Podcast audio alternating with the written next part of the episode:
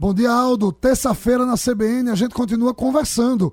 Carlinhos da Tupã, um dos maiores empresários do setor de construção civil de Pernambuco e o um nome de referência nacional. A empresa, é, a Tupã, a Destaque Distribuidora, ela é um, uma empresa de referência nacional. Carlinhos, você se tornou um nome de grande visibilidade, você é uma pessoa muito simples, muito trabalhadora. Como é que você pode contextualizar para a gente o que é o seu grupo hoje de empresas e como é que você fez para dar esse passo? É, o grupo Tupan hoje ele é composto de três empresas. A Tupan, que na sua origem está tá completando agora, este ano, 39 anos. Tem a Destaque, que é a distribuidora Adalto Carvalho, nós montamos em homenagem ao nosso pai, e que essa empresa hoje está presente em 11 estados. Nós somos distribuidores de material de construção para lojas médias e pequenas. Hoje, você tem uma ideia, são em torno de 15 a 17 mil lojas que a gente cobre no máximo quinzenalmente. Hoje temos também uma transportadora que temos quase 300 caminhões próprios para trabalhar só por enquanto, só para as nossas empresas. Tá Esta transportadora nossa, que a gente pretende mais na frente abri-la para o mercado, que já estamos fazendo todo esse estudo, só que a gente precisa também ampliar o número de veículos, melhorar mais a, o, todos os conceitos de transportadora. Porém, hoje a Destaque, que a maior empresa nossa, que é a nossa distribuidora, você tem uma ideia, dá até uma coisa assim, que a gente tem aquela assim, aquela é aquela a maior ânsia. do Nordeste em material de construção. É a maior do Nordeste, disparado em material de construção. Hoje mais ou menos a quinta, sexta no máximo do país, como distribuidora.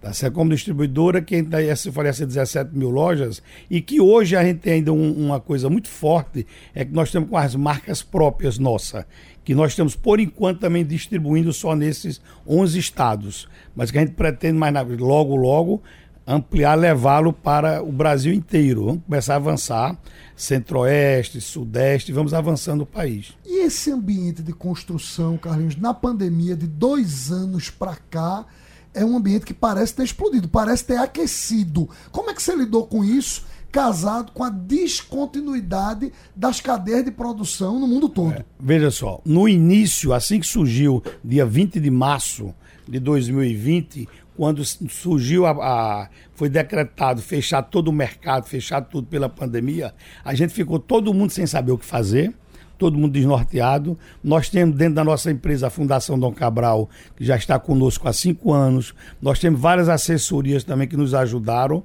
Só que ali a gente errou um pouquinho na mão, porque disseram naquela hora só formação de caixa. Formação de caixa, formação de caixa.